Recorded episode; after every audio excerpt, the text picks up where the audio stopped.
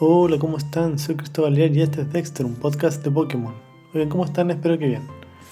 Oigan, hoy es miércoles 8 de septiembre de 2021 y este capítulo está dedicado a Jigglypuff. El, se podría decir que es como un Pokémon balón o un Pokémon globo. En este capítulo quiero hablar acerca de la película Secretos, Secretos de la Jungla. Es decir, esto va a ser como un, como una reseña, como tipo reseña noticia, porque aún no veo la película. Perfect. Pero salió, hoy me llegó un correo de, de Pokémon Company. Bueno, en realidad de toda la gente que está suscrita al, boletín de noticias le llega el correo, no es como algo exclusivo. Pero bueno, el correo que llegó dice que se va a estrenar la película, la última película de Pokémon, que se llama Secretos de la Jungla, en Netflix, el 8 de octubre. Bueno, y, no solo eso, sino que también van a hacer una distribución de dos Pokémon legendarios que son los protagonistas de la película. Uno es Sarude, que Sarude ya lo habían distribuido anteriormente, pero este, este es especial. Porque eh, viene con una, como una polera que yo creo que es importante en la película. Viene como con una capita y tiene el número 251. Y en la Dex nacional el número 251 representa al Pokémon Celebi.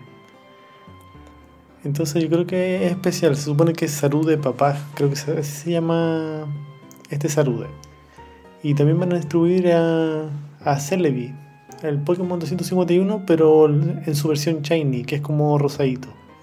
Se supone que Celebi significa como. Cerebi significa. Um, apio. Pokémon apio. es tipo psíquico planta.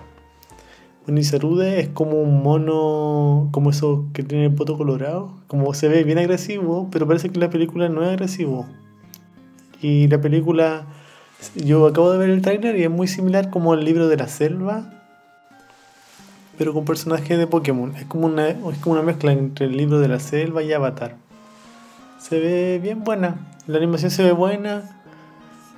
Esa película ya está, salió en Japón hace ya harto tiempo. Ya salió como el año pasado, o antes pasado parece.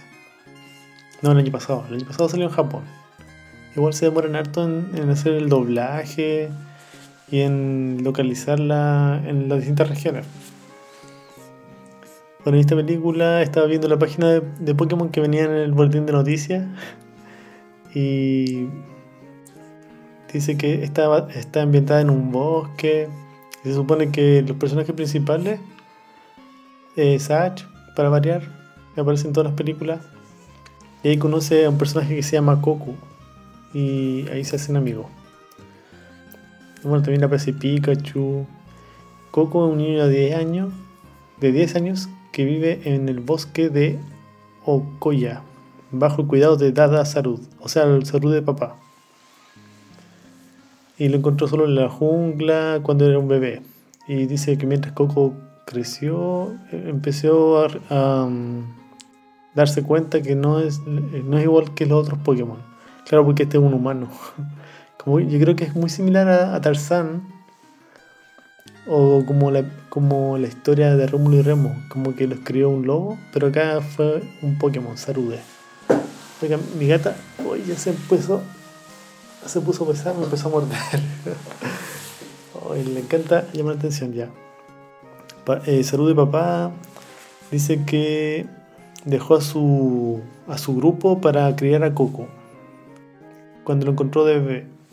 Lo estoy traduciendo en tiempo real, así que no, así que no me queda muy bien. Ya. Y Salud de Papá y Coco viven juntos en el bosque de Oyoka.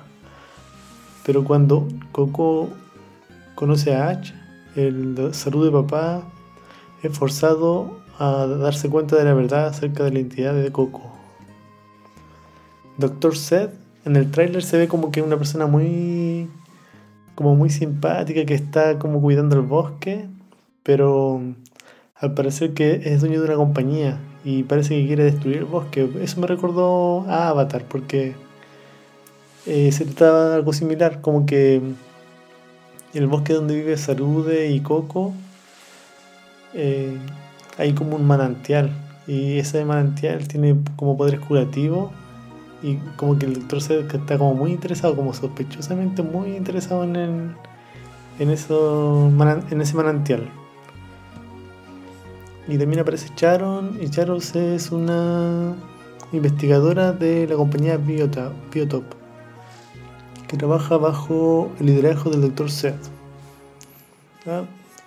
Bueno, son los personajes principales.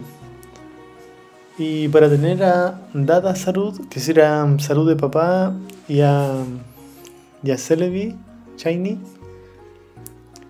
eh, el único requisito es suscribirse al Pokémon Trainer Club, el, el reporte de las, de las noticias. O sea, hay, que suscribirse, iniciar la sesión y optar por recibir noticias del Pokémon Trainer Club.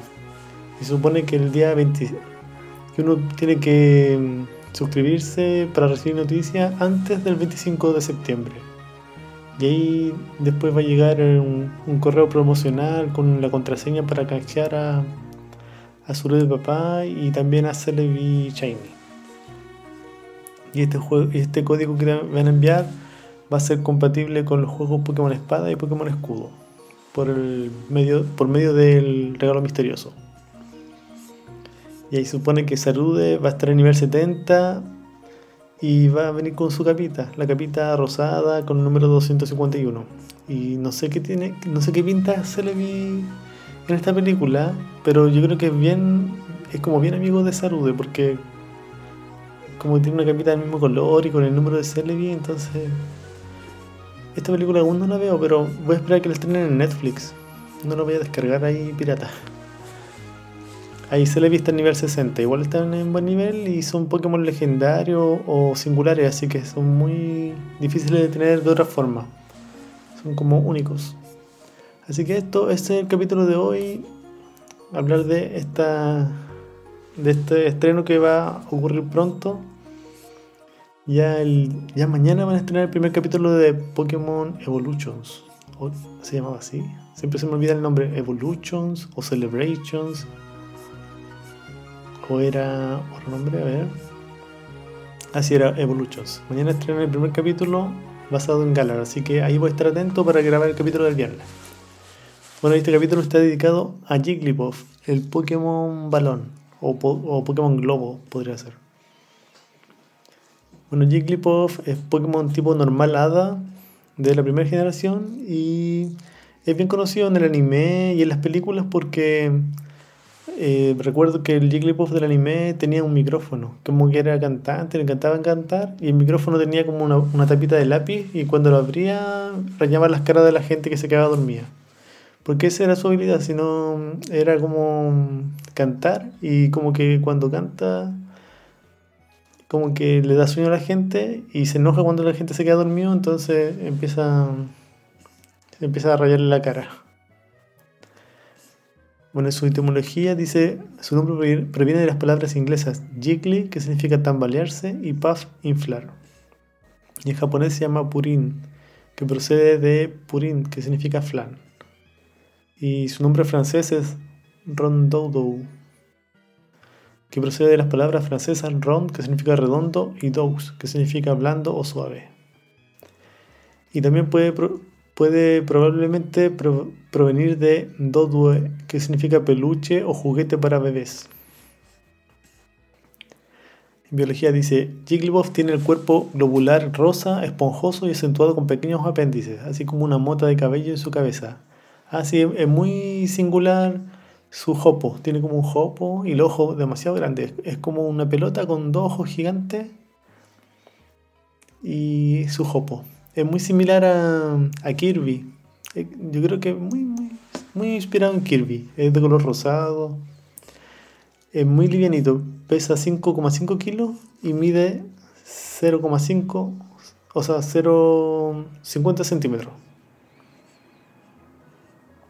Es muy bonito. Tiene su, su, sus preferencias de cantar todo el tiempo.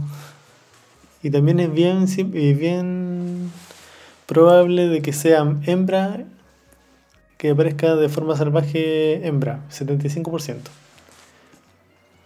Y su toque, su toque más popular es canto, que en tanto en el anime como en el juego hace dormir al, al, oponente. Y cuando el oponente se queda dormido en el juego, como que no puede atacar, a no ser que tenga algún ataque que sea me ronquido, o esperar un par de turnos y despertarlo, o despertarlo con algún ítem. Así que es bien, es bien útil. Y a ver qué más puedo decir de Jigglypuff. En el último Pokédex, Espada Escudo, en Espada dice, su capacidad pulmonar es, excepcional, incluso para un Pokémon. Es capaz de cantar nanas sin cesar hasta que su rival se duerma. Nanas se le dice también como canciones de cuna. Eh, en España creo que se llama nanas, o en, México, no, no sé. Y en escudo dice, posee la capacidad de modular su voz a voluntad, cambiando la longitud de onda para entonar una melodía misteriosa que provoca adormecimiento. Bueno, y este es el capítulo de hoy. Espero que estén bien. Nos estamos escuchando el viernes. Chao.